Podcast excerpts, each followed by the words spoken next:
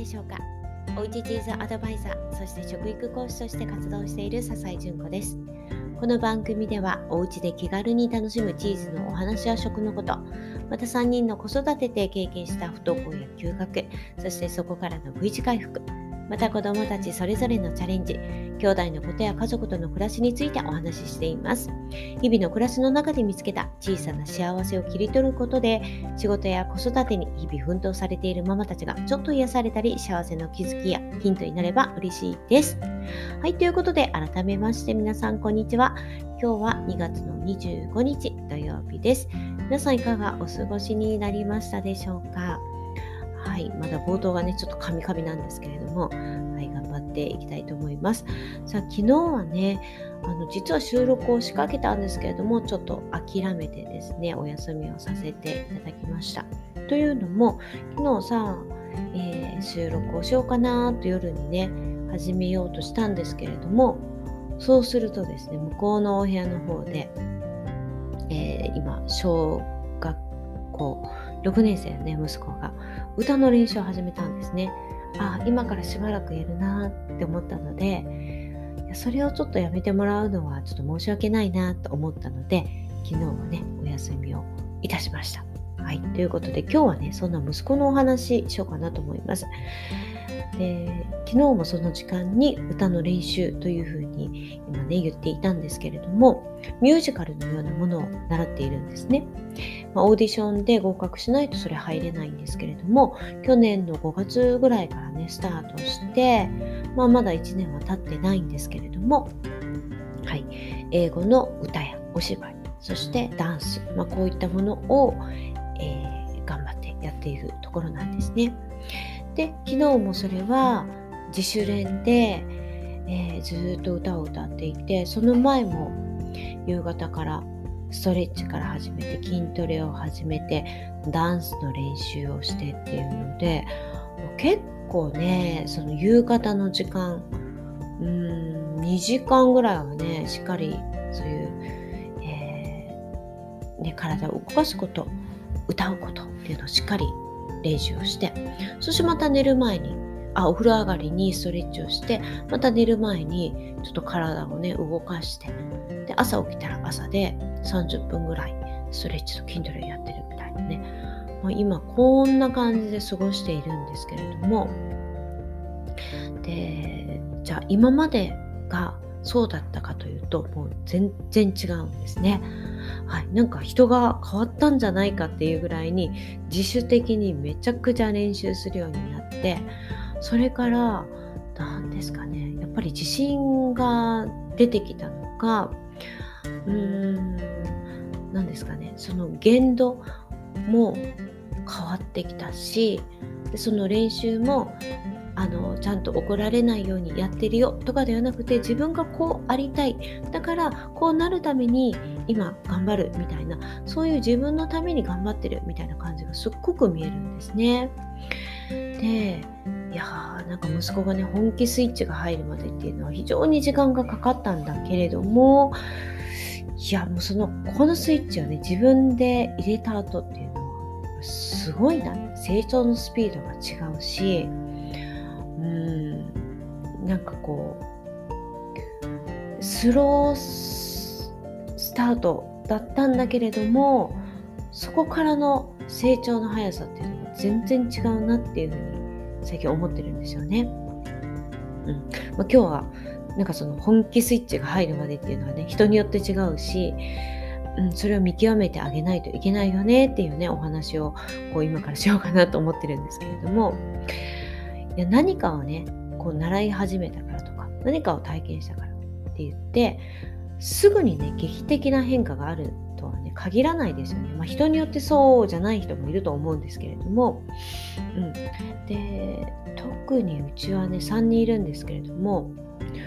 一番上のお姉ちゃんとかになると「いやこれやりたい」って言ったらこうってこう自分からねもうすごく研究をしていくというかもう深掘りしていくのでどんどんどんどんこう目に見えるように何かをやらしたとしてもすっごい上達していくんですよね。でその代わり自分に興味のないものっていうのはもう一切手を触れませんあの手つけませんね。うん、なので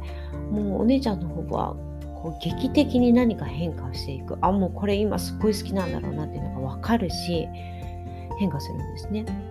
ですけれども息子の場合は自分からそれをやりたいって言ったんですねそのダンスとか。それまでも全然そういうことに興味を持っていなかったんですけれどもいろんなことがいろんな経験が積み重なってやってみたいっていう風になってじゃあやってみるかっていうことになって始めたことなんですけれども。じゃあ始めた当初どうだったかって言ったら「うん楽しいよ」って言っていて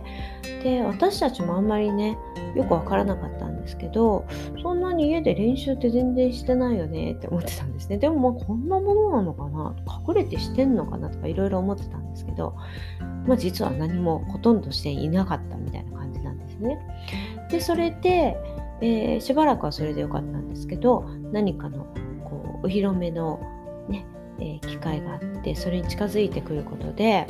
まあ、先生が葉っぱかけていく中であこれではダメなんだ今自分は全然ダメダメなところにいるんだっていうことに、まあ、そこで気づいたりするわけですね。でそこから少しずつ変わるんですけれどもまああのまだまだなんちゃって練習みたいなところがあったんですよ。かといってやめたいというわけではなくってやりたいんだけれどもなんかそのまだ肌感で分かってない初めて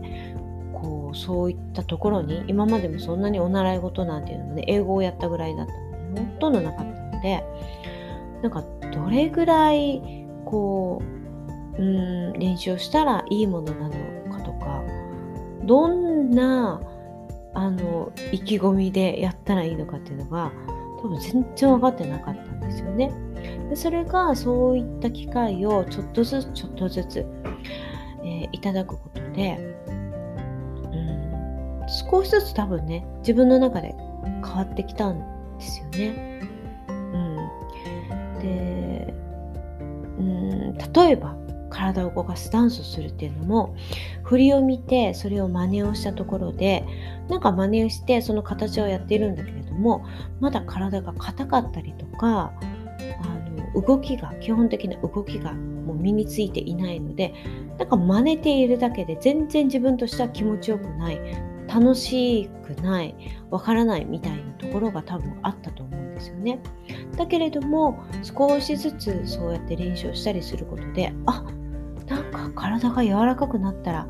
こういうポーズができるようになった。あこのダンス気持ちいいみたいなのがこうどんどんどんどん積み重なっていくとあもっとやりたいもっとやりたいっていうのになってそうするともう自分からですねやりたいやりたいになってきて今ではもう2時間ぐらいきっちりもうパッて気づいたらヨガマットを広げてなんか筋トレしてたりとかするんですよね。うん、朝も夕方も夜もいやもう本当に考えられない感じなんですね。で今までだったら例えば歌の練習とかももう聞かせるの嫌だみたいな感じで恥ずかしがってたんですけど今ではちょっと動画撮ってくれるとかちょっと聞いててあのどうだった？この辺りどうだったかな？ちょっと教えてくれるとか。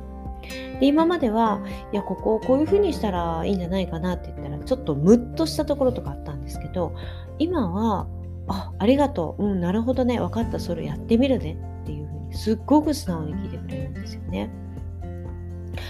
でなんかもう見ていても全然違うんですね。その向き合い方が。はい、ということで今こう1年前の息子を見ていて